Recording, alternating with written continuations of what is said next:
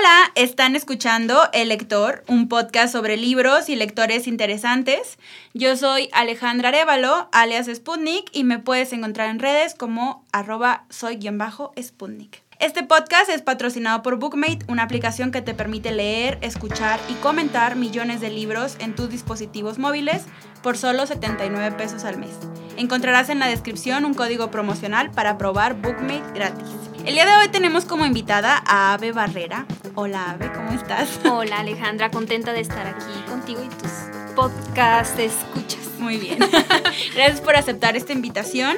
Em, a todos ustedes que nos escuchan, invité a Ave Barrera a este podcast porque admiro su trabajo narrativo. Tiene una trayectoria especial como editora y promotora de editoriales independientes. Ha obtenido becas en otros países. Obtuviste la beca de la Fundación Carolina en Madrid. Y pues antologaste el libro de Ruta 70, que también tuve la oportunidad de leer en su momento, y ahorita estás trabajando en otra antología que ya nos contarás más adelante respecto a eso. Y pues además de eso, creo que Ave es una excelente lectora que podrá compartir aquí con nosotros sus gustos literarios, lo que la ha inspirado a escribir, a, seleccionar eh, cuentos para sus antologías, lo que la ha inspirado pues a ser una excelente lectora. Entonces, ¿estás lista? Gracias, gracias. bueno, para comenzar, em, quería contarles a ustedes que yo justo estoy leyendo Restauración, que es, es tu segunda novela publicada. Sí esta novela que el premio que ganaste, ¿cómo se llama? Premio Lip. El premio Lip. Y justo eh, acabo de terminar de leer un cuento también que aparece en El hambre heroica, que es una antología que hizo Gabriel Liceaga. Eh, Rodríguez. Rodríguez. Rodríguez Liceaga. bueno, justo em, creo que estaría muy padre que este podcast lo dedicáramos a platicar sobre cuentos, sobre eh, qué te ha inspirado respecto a eso. Entonces, antes de hablar de las narrativas largas, de, o sea, de largo aliento, de las, este, las historias de largo aliento, me gustaría que habláramos un poco del cuento y de qué te ha inspirado a ti para escogerlo en... Porque veo que es más... Eh, notorio en tu trayectoria los cuentos y la antologación de cuentos. Entonces, ¿qué te ha inspirado a ti o qué cuentos te han inspirado para empezar a hacer esto? Mm, bueno, pues todos los cuentos geniales. me encanta, me encanta leer cuentos. Eh, la lectura de cuento es eh, siempre de un buen cuento es un hallazgo y es un impacto. Eso es como, como una bola de nieve en la cara, no se, no se puede resistir. La novela es muy distinto, es, un, es mucho más mesurado, te puede derrotar y te puede emocionar y te puede transformar, pero es un proceso como ah, de lenta cocción, ¿no? de cocción lenta, a fuego lento, y el cuento te incendia. Y eso me encanta, me, encanta que estemos platicando ahora de cuento porque pues es un género que me intriga mucho, que, que me hace muchas preguntas que todavía no puedo responder y ahí estoy tratando de averiguarla, eh, eh, respuestas. Eh, me ofrece también muchas respuestas, pero que siempre me llevan a otras preguntas, ¿no? Entonces siempre, siempre se está moviendo, es, es un género muy dinámico. Y pues sí. Fíjate que yo siento que México tiene una tradición muy, muy particular de cuento y en América Latina también. Eh, yo siempre he pensado que a lo mejor a Borges no le dieron el Nobel porque no tiene una novela, ¿no? O sea, pero sus cuentos son increíbles, ¿no? Eh, ahora estoy viendo que entre escritoras hay como esta fascinación por el cuento que ya se veía con Elena Garro, con eh, Inés Arredondo. Hay algunas escritoras ahorita que están eh, publicando cuentos así súper fuertes. ¿Hay alguna que, quieras mencionar o que te guste que te haya inspirado también en los tuyos? Pues de las antiguitas o de las recientes. Pues de lo que guste. De las recientes, por ejemplo, ahorita está Fernanda Ampuero con su pelea de gallos, que son cuentos que muy impactantes, como, como lo, lo, de, lo, decías. Pero una de las primeras eh, escritoras de cuento que pues influyó mucho en mi trayectoria fue Guadalupe Dueñas. Mm, Me encantó leer de adolescente Tiene la noche un árbol de Guadalupe Dueñas y esa, esa mirada, eh, ese recorte, esa manera de recortar la realidad, sí se me quedó, se me quedó grabada para siempre. Eh, de estos cuentos que, leíste, que te inspiraron y que te llevaron pues ahora a ser escritora, ¿hay alguno que hayas, em, no sé, que hayas querido como volver a capturar o que hayas dicho, algo así quiero hacer yo con, lo que hago? con mi literatura. Ahí tengo una historia muy chistosa, que es chistosa porque seguramente muchos habremos empezado por ahí. Yo de niña no tenía la idea, digamos de adolescente, no, no sabía la diferencia entre cuento moderno y cuento tradicional. Yo era lectora de cuento tradicional, había leído Las Mil y Una Noches, me recetaban las historias de la Biblia eh, y, leía muchos cuentos de hadas, me encantaban los cuentos de hadas, pero no tenía la idea, o sea, nadie había llegado a decirme, existe el cuento contemporáneo, eh, otra, otra idea de cuento. Sin embargo, esculcando en una caja de libros vieja, en la azotea, empecé a leer un librito que ni siquiera tenía pastas y dije, ¿qué es esto? Son cuentos, bueno, son historias cortas, independientes cada una, pero que me llevan a un universo mucho más cercano al mío, eh, a un universo rural, a voces muy distintas que no son como las del cuento de hadas, pero no, hizo explosión en mi cabeza. Yo no sabía que estaba leyendo a Rulfo. Ay. Porque sí, como que Rulfo siempre impacta a todos en este Además, soy de Jalisco. claro. Tierra Caliente, Jalisco, Rulfo. y el librito no tenía pastas. Yo ni siquiera tenía la idea de que Rulfo era alguien en la vida. No, no tenía ningún acercamiento con él pero su literatura me llegó a lo más hondo y yo dije, quiero hacer algo parecido. Y como tenía mucha cercanía con el ambiente rural, porque siempre estuve, estuve pasando largas temporadas en el rancho con mi abuela, pues me dio por escribir una historia, o sea, totalmente rulfiana, igualita, así prácticamente calcada del estilo, del estilo de Rulfo. Y ese fue la, pues como mi primer intento en la literatura, ¿no? Obtuvo por ahí una mención honorífica en la preparatoria. y ese fue como el, la puerta de acceso a este otro universo que la, la profesora que lo leyó dijo, ay, este, se enterneció y dijo, esta niña es lectora de Rulfo y lo imita. Vamos a orientarla. Y fue muy, muy linda en orientarme. Eh, pero fue, fue la manera en la, que, en la que fui descubriendo como los... Eh, pues el, cuento moderno y estas nuevas estructuras narrativas.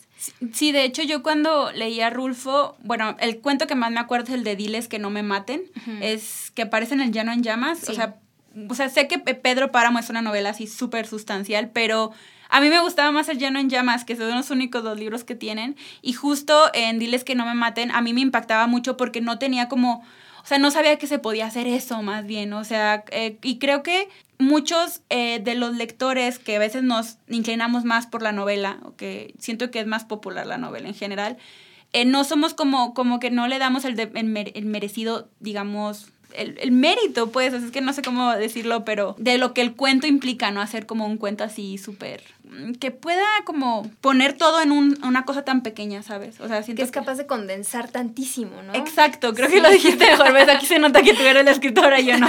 Pero sí, justo así eh, pienso, ¿crees que hay eh, alguna estructura o crees que hay un, un formato que los escritores siguen para hacer ese tipo de cuento? Porque hablabas hace rato del cuento tradicional y luego del cuento moderno. ¿Cuál dirías que sean esas diferencias sustanciales? Bueno, pues el cuento moderno sobre todo confía en el lector. Creo que esa es una de las grandes virtudes y es bellísimo del cuento moderno o del cuento contemporáneo. Y es también lo que creo que puede llegar a ser que algunos lectores tengan esa especie de prejuicio contra el cuento que digan, ah, es que me da flojera, mejor leo una novela. Y es completamente contradictorio, porque se supone que estamos en la era de no hay tiempo, pero leemos novelotas de 500 páginas y no leemos un cuento de Borges que tiene, no sé, 10, 5, 10 páginas, ¿no? Eh, y me parece que es justamente por esta característica del cuento de confiar mucho en el lector, deja mucha de la información eh, en el lector, que el lector tiene que interpretarla y, completar el cuadro narrativo del texto, tiene que eh, poner más de su parte. Y eso es completamente fascinante, nos exige todo un trabajo como lectores. Eh, nada más que, bueno, en la novela nos ofrece muchas veces una atmósfera mucho más confortable, nos va llevando de la mano por toda la experiencia y nos queremos dejar ir, ¿no? Así como, como flotando en el universo de la novela, que no siempre es, es gozoso, pero sí nos, nos, como lectores nos va, nos va llevando de una manera más, más amable. Y el cuento no, el cuento nos estruja, nos estruja y nos hace y nos deshace y de repente nos cambia y nos golpea.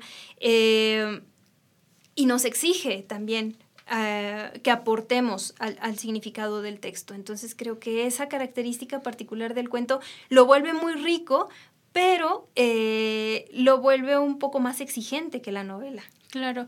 Ahorita que mencionabas a María Fernanda Ampuero, justo también leí su libro de Pelea de Gallos y hay un cuento que me gustó mucho de esa selección, que no me acuerdo el nombre, soy muy mala con, los nombres en general, pero la historia no se los voy a contar completa para no spoilearlos, pero es de una niña que crece con sus abuelos y la maltratan, porque al parecer su madre fue una mujer, pues no dicen muy bien qué fue, pero la gente la juzga.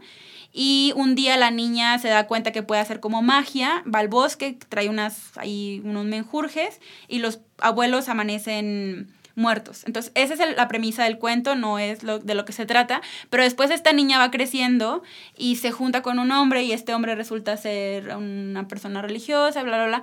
Em, me parece que, por ejemplo, yo ahí y en muchas otras escritoras he notado como una especie de giro que le dan al final o en medio, o sea, que en realidad no sabes hacia dónde vas y, y, a mí me impacta mucho que logren hacer eso en tan pocas palabras, justo lo que hablábamos hace rato de la condensación. Y no sé cómo, si tú tuvieras ejemplos de este tipo de cuentos que hacen eso, que condensan un montón de, de emociones en tan poco. Sí, bueno, hay, hay creo dos tipos de, ah, ah, dos tipos de cuentos. No, no hay solo dos tipos de cuento, pero si, si hablamos en, en, términos de estructura narrativa, los podemos ver en, en dos grandes modalidades, ¿no? Los cuentos eh, de vuelta de tuerca, que cierran, eh, que completan el sentido del cuento hacia el final, y los cuentos que van trazando a lo largo de todo el cuento el conflicto interno. Eh, lo explicaba Piglia eh, como, como este doble conflicto Hablaba, hablaba Piglia de que el cuento siempre tiene dos conflictos, el, el, interno tiene implícita la paradoja del cuento y el externo puede ser muy simple, puede ser un deseo, puede ser un acto, una acción o una situación eh, aparentemente anodina. Sin embargo, el, los cuentos que a mí más me interesan como lectora, que son como los cuentos de Chiver, como El Nadador, por ejemplo, eh, los cuentos de, de Hemingway, eh, elefantes como colinas como elefantes blancos. Eh, son cuentos que van trabajando de manera muy sutil, como Carver. A la Carver es, famosísimo, ¿no? Lo de la, escritura minimalista de Carver, que van trabajando el nivel soterrado, el nivel sutil del conflicto el conflicto interno de manera muy discreta y únicamente arrojan unas cuantas pistas para que el lector vaya sumando el significado y, lo, y lo arme como una especie de rompecabezas. Eh, también me gustan mucho los cuentos de, vuelta de tuerca y algunos, hay algunos muy, muy famosos, no sé, eh, Horacio Quiroga tenía cuentos valiosísimos, como El almohadón de plumas es un gran ejemplo de cuento de, de vuelta de tuerca y lo, casi toda la literatura, los cuentos latinoamericanos, bueno, no todos, pero una, una, una buena parte de la literatura latinoamericana trabajó cuentos de vuelta de tuerca, ¿no? Este giro hacia el final. Pero son dos estructuras distintas y ah, si a mí me ponen a elegir, a mí me gusta más ir trabajando con el lector este impacto que se va construyendo sobre la marcha del cuento. Sí, que a veces, la verdad, o sea, que a veces terminas el cuento en la última palabra es cuando ya viene todo, ¿no? Sí. Em, estaba pensando en este cuento de Gabriel García Márquez, el de Solo vine a llamar por teléfono, creo que se llama. Es la historia de una chavita que se le, creo que se les compone el coche, no me acuerdo bien, y llega a un lugar que es como un sanatorio y luego piensan que es una de las locas que se salió y deja al lector como a entender si sí estaba mal y, no salió por eso del coche o si realmente se quedó ahí. Y creo que es uno de mis más grandes miedos de quedarme ahí, pero creo que ahora, ahorita dijiste algo bien, bien importante que hablabas de Carver. Eh, Carver, pues es uno de los cuentistas norteamericanos eh, ya reconocidos. Pero dicen también que tiene mucho que ver su editor, eh, que le editó muchísimo sus cuentos. Entonces, ¿cómo ha sido para ti el proceso de editar y antologar cuentos y seleccionarlos como es, desde tu perspectiva como escritora y lectora? ¿Qué, qué te ha parecido?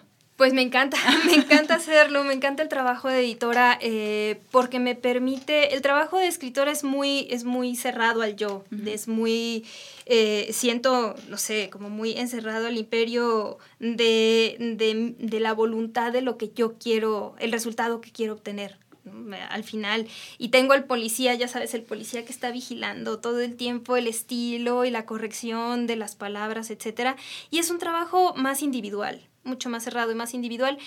Y este tipo de proyectos editoriales es convocar a la colectividad para generar una, un, proyecto mucho más abarcador, mucho más rico y me permite sí enriquecer también este, este ámbito en el que entiendo lo que quiero entender por literatura y lo que disfruto de la literatura de una manera mucho más amplia, mucho más extensa, a partir de otras visiones, de las visiones que tienen otros, de lo literario. Y eso me enriquece mucho y me satisface muchísimo. Oye, y nada más así seleccionas, o sea, cuando dijiste Ruta 70, nada más dijiste, bueno, voy a hacer una antología que hable de las, bueno, ¿qué son? Infancias, adolescencias de estos escritores. ¿Cómo, cómo nació esa idea? Mira, con Ruta 70 fue, el proceso fue atípico. Normalmente para crear una antología eh, invitas o, sumas textos que ya están escritos y dices, este cuento me gusta, este otro cuento también me gusta y vamos a antologarlos. ¿no? En Ruta 70 se, se pidió a los autores que escribieran una anécdota relacionada con, su, con el, eh, la iniciación, con la escuela, porque el, el proyecto proviene de esta serie Atrapados en la escuela, que ah, milenaria que tenía ese lector, que todos teníamos en la sala del tío, de la tía, y que, y que, que antologaban justamente a los autores que fueron haciendo generación. Entonces era una manera de darle continuidad a ese proyecto editorial y pedimos a los autores que escribieran el texto exprofeso para la antología. Eh, en ese sentido, el, ánimo antologador eh, lo que hace más bien es no elegir el texto, sino confiar en que esos autores, esos autores que están ahí antologados, tienen este tipo de manera de entender la literatura que yo quería para esa antología. Están su escritura, su manera de, escribir, su manera de entender eh, su trabajo. Eh, me, garantizaba que iban a escribir un texto que me iba a encantar y la verdad es que los resultados son maravillosos. Me encanta esa antología. Sí, está bien padre porque para quienes nos escuchan, eh, Selector tiene una serie de libros que se llama Atrapados en la Escuela y que retrata cuentos que retratan historias en la escuela, justo. Y en Ruta 70 lo que lees son historias ajá, de coming of age. Pues de iniciación, ¿no? Así, la iniciación en la vida, las, los primeros actos de rebeldía. Sí, el amor, los ajá, la primera vez que te enamoras. O las primeras veces que nos lastiman, también unos desafíos bien interesantes, muy complejos, porque muchas veces piensan, ah, los, los adolescentes pues son están locos y son adolescentes y ya, pero la verdad es que hay una complejidad emocional que se empieza a tejer desde la infancia y que explota en la adolescencia. Y bueno, ahí tenemos también una larga tradición de literatura iniciática en México, entonces...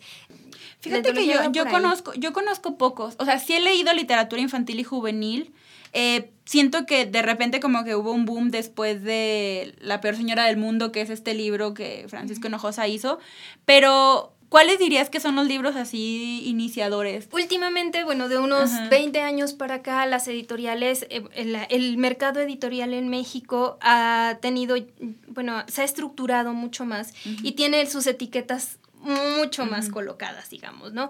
Antes, en los años 80, en los años 70, no había estas clasificaciones tan encasilladas y había, bueno, eh, proyectos literarios como Las batallas en el desierto, que eran novelas de iniciación, es una novela iniciática maravillosa eh, que siente el precedente de, de, mucha de la narrativa de iniciación en México que no está encasillada en literatura juvenil, por supuesto. O sea, a lo mejor si, si se repitiera el, el milagro de las batallas en el desierto en el presente, la, la, la, pondrían, pondrían en el sector, de, en el librero de literatura infantil o juvenil, o más bien eh, de, iniciación o juvenil, cuando es literatura seca, la literatura es literatura.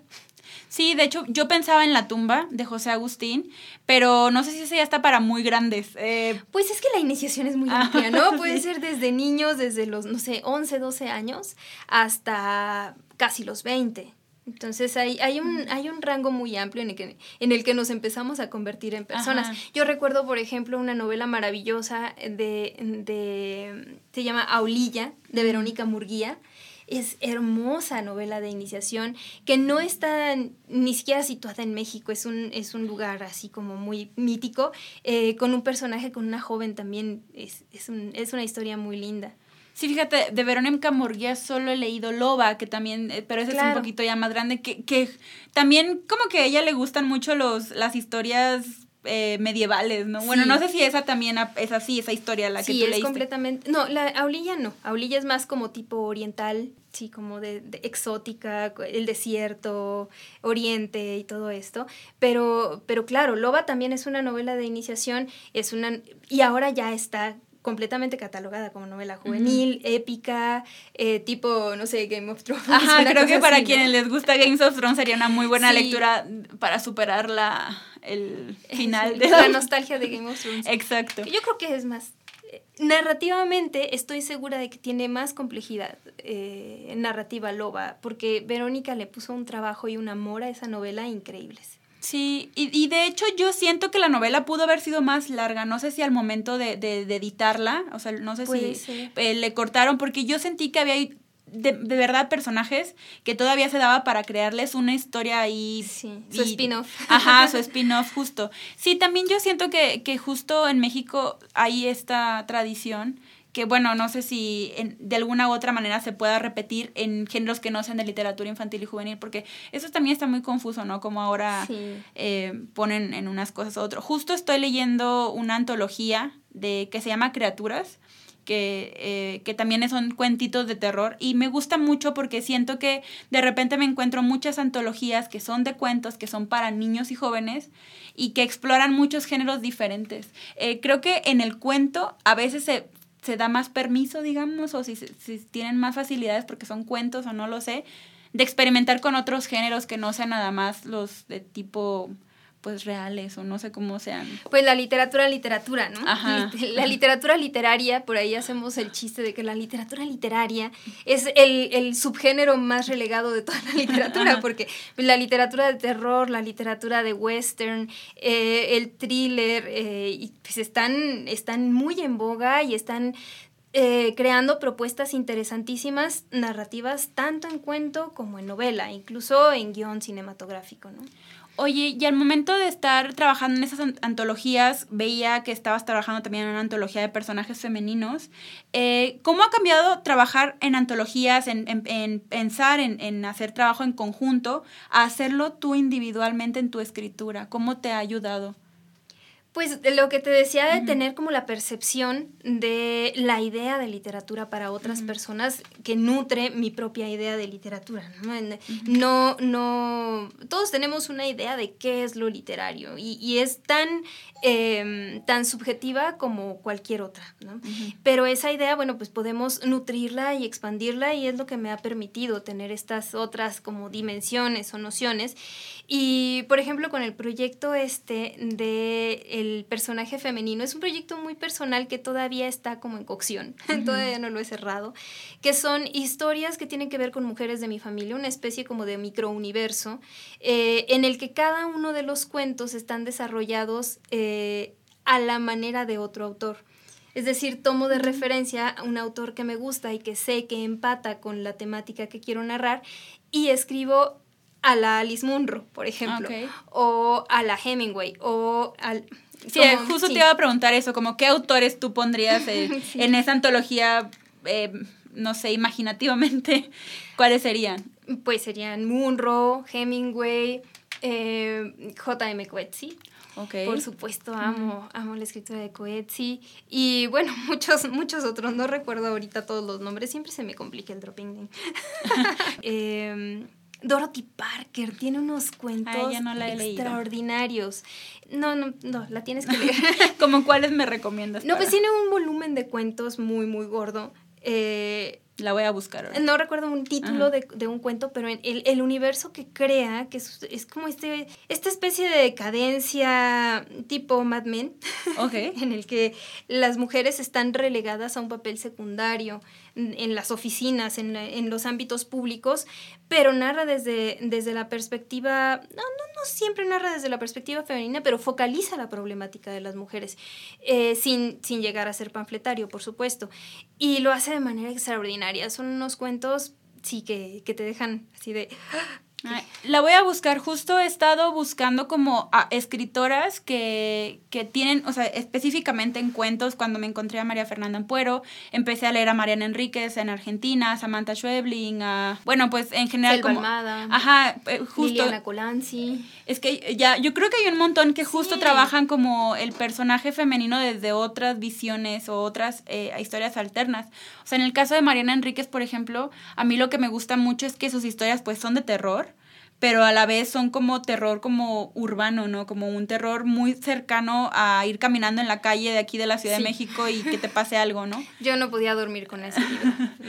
Oye, y respecto a, a, esos trabajos que haces en proyectos, en editoriales independientes, ¿cómo ha sido para ti ver cómo ha crecido eh, pues no sé si el nivel lector. ¿Cómo has visto este cambio en, la gente que está leyendo aquí en México? O sea, hace rato decías que hay, uno, hay como un boom, a lo mejor en ciertos géneros literarios, pero otro no. ¿Cómo ves este cambio en, en México, en Latinoamérica, desde tu perspectiva lectora, pero también como escritora? Pues creo que las editoriales independientes han planteado un completo paradigma, un nuevo paradigma de para los lectores y ha abierto la oferta y a lo mejor no, se, no es tan visible, no se nota tanto, todavía no es tan notorio o tan mediático. Eh, que sí, claro que se habla mucho de las editoriales independientes, hay ferias por todos lados, pero no es que a lo mejor no se sienten impactadas las eh, editoriales no independientes, digamos. Cada quien está haciendo su trabajo, etc.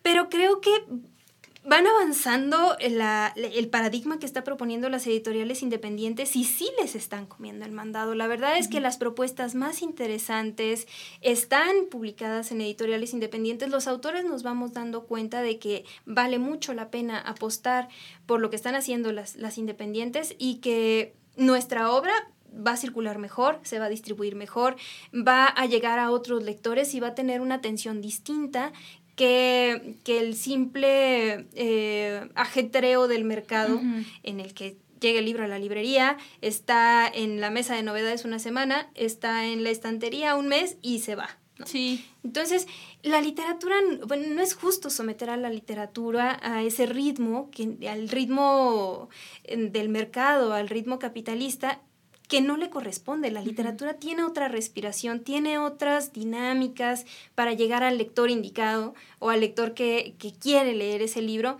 Y me parece que ese otro ritmo y esa otra respiración es mucho más compatible con el trabajo que están haciendo las editoriales independientes, que además le están apostando a propuestas pues muy, muy diferentes. Sí, creo que lo más valioso, o al menos lo que yo me he dado cuenta, es que justo como son independientes, le apuestan como a experimentar con cosas, o sea, a experimentar con temáticas, a experimentar con nuevos autores.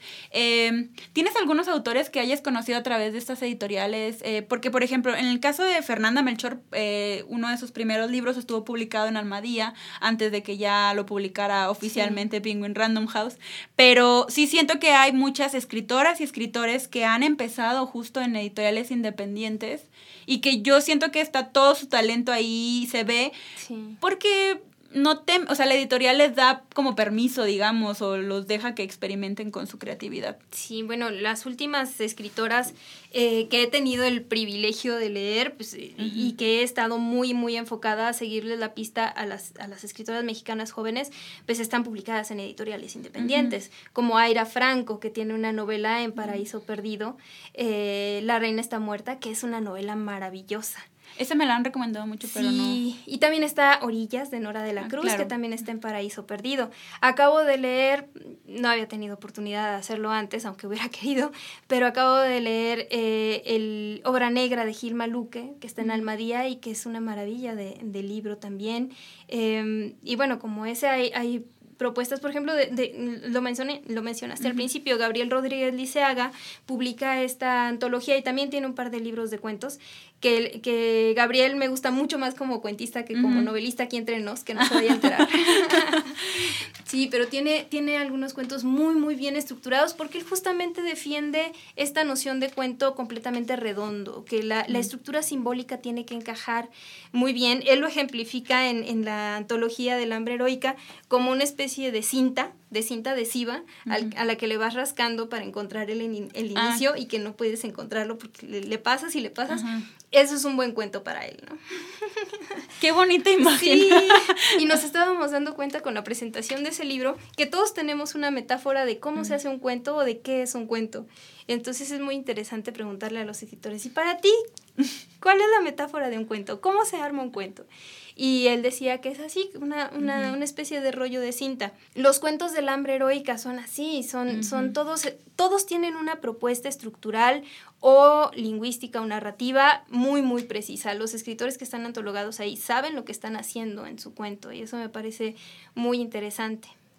¿Cuál sería entonces para ti? Eh, te iba a preguntar, porque me voy a quedar con la duda. ¿Cuál sería para ti en cómo se hace el cuento entonces? Tu Mi metáfora de, cómo se hace un cuento es, que es muy. Suena no muy importa. pero es, es el calcetín sin par. Cuando vamos por la vida nos encontramos de repente anécdotas muy, muy brillantes, anécdotas que son como encontrarte una conchita hermosa en la playa, así, hallazgos de la realidad que son como regalos. Eh, que son pequeñas anécdotas o en la vida, ¿no? Y esas anécdotas son, yo las veo como una especie de calcetín sin par. Y la guardo o la dejo por ahí y le busco el par a esa, a esa anécdota, su complemento en el sentido de que no solo una anécdota valiosa sirve para, para crear un buen cuento. Un buen cuento tiene que embonar entre la anécdota y el conflicto interno. Y en el momento en que encuentro el, par de el, de su calcetín, es cuando siento que se, que, pues que el cuento ya está listo para ser escrito. Ay, qué padre. No, está, está padre la, la metáfora. Creo que incluso así nos ayudas a entender también tu literatura, ¿no? Cuando vayamos y leamos tus cuentos, vamos a decir, ah, mira, estoy encontrando el calcetín perdido de Ave Barrera. Oye, antes de terminar este podcast, me gustaría que nos recomendaras, porque hemos estado hablando mucho del cuento el día de hoy, entonces gracias por, por hablarnos eh, de eso. Creo que que para mí personalmente es un, es un género que he empezado a explorar más y que me gusta, creo que ahí hay unas cosas muy interesantes que se están haciendo actualmente. Eh, incluso a veces me voy hasta atrás y me voy a leer a Chekhov y digo, wow, o sea, ya desde hace años y yo estaba perdida en el universo sin saber de esto. Pero gracias por eso. Em, si pudieras recomendarnos algunos libros, unos tres recomendaciones de cuentos o de autores de cuentos, ¿cuáles serían? Pues si van a empezar a leer cuento, hay que empezar por los grandes, grandes, grandes del cuento. Y los, los, cuentos más grandes con los que, eh, por ejemplo, a mis alumnos siempre les recomiendo y que se quedan siempre de a seis, así, ¿qué es esto? ¿Qué nos acabas de leer? es El nadador de Chiver. Me parece un cuento extraordinario. El pabellón número 6 de Chekhov. Y um, pues de Carver si quieren leer a Carver, pues pueden leer cualquiera, pero... O colinas, eh, colinas, colinas como Elefantes Blancos o La nieve de Kilimanjaro de, de Hemingway. Hay que leer a, Horacio Quiroga, hay que leer a, Rulfo. A, Rulfo, obviamente. por supuesto, a Borges. Fíjate que Borges me encanta, pero Bioy Casares es de una imaginación desbordada. Y también tiene unos cuentos súper breves y extraordinarios, extraordinarios, o sea, se llaman extraordinarios porque lo son. Em, y bueno, también hay muy buenas autoras, escritoras de cuentos, ¿no? Está, no sé, eh, Catherine Mansfield. Y hay muy buenos blogs también de cuentos. Está, hay, un, hay una página de internet de, de story The Short Story Project, que te ponen así el cuento del día y son unos cuentas asasazos en inglés, en español, hay algunos en audiolibro. O sea, hay mucha manera de llegar a buenos cuentos. Sí, de hecho, Alberto Chimal también tenía como un proyecto, el, el blog de las historias. Exacto. Que también tiene ahí una, la selección de Alberto Chimal es muy buena. Sí, que también Alberto Chimal tiene un cuento que me gusta mucho, que es el de la mujer que camina hacia atrás, que es medio terrorífico, también es muy bueno. Sí, pues lean muchos cuentos. Es, es increíble porque es dedicarle un momento, es como un cortometraje, es como, como un instante que sabes que te va a cambiar la manera de ver las cosas. Sí, además creo que es bueno para primeros lectores que sí, como que, o cuando tienes una especie de bache de, de que no estás leyendo nada, a mí, a mí me pasa mucho eso, o sea, más bien que cuando me pasa que estoy como en un, no, ningún libro me prenda, agarro un cuento y otra vez regreso como a mi ritmo. Entonces está, es, es muy interesante cómo funciona de esa manera el cuento. Sí, el cuento es como el café expreso de la literatura. Sí. Las novelas son como más tipo latte, cappuccino, frappé. sí, como hay de todo. Así para que te sientes tranquilo. Turco, hay diferentes sabores, diferentes modalidades, pero el cuento tiene que ser un buen expreso. Vale, muy bien. Pues muchas gracias por estar en este podcast. Antes de, despedirme de Ave Barrera, quería recomendarles eh, la antología de El hambre heroica. Eh, está antologado por Gabriel Rodríguez Liceaga. Y ahí pueden encontrar un cuento de Ave Barrera que se llama Orquídea, además de otros escritores mexicanos muy, muy interesantes. Que es mi cuento favorito hasta ahorita de los que he publicado, es el que más quiero. Ah, pues ya lo leí, sí me gustó. De hecho, creo que bueno, no les voy a decir porque no quiero, este, insisto, es que, es que luego con los cuentos pasa eso, ¿no? Como son muy cortitas las historias, no, no quisiera spoilearlos, pero sí, justo creo que en las últimas dos palabras, o sea, yo sentí al final, dije yo, ah, así como, esa fue mi reacción. Entonces, es muy padre leer cuentos y les recomiendo ese libro, está disponible en Bookmate por si lo quieren leer de forma digital o lo pueden conseguir de forma impresa a través de Paraíso Perdido. Entonces, pues muchas gracias, Abe. Sí, no, el gusto es mío. Gracias por acompañarnos en este podcast y a todos ustedes nos vemos en uno siguiente. Bye.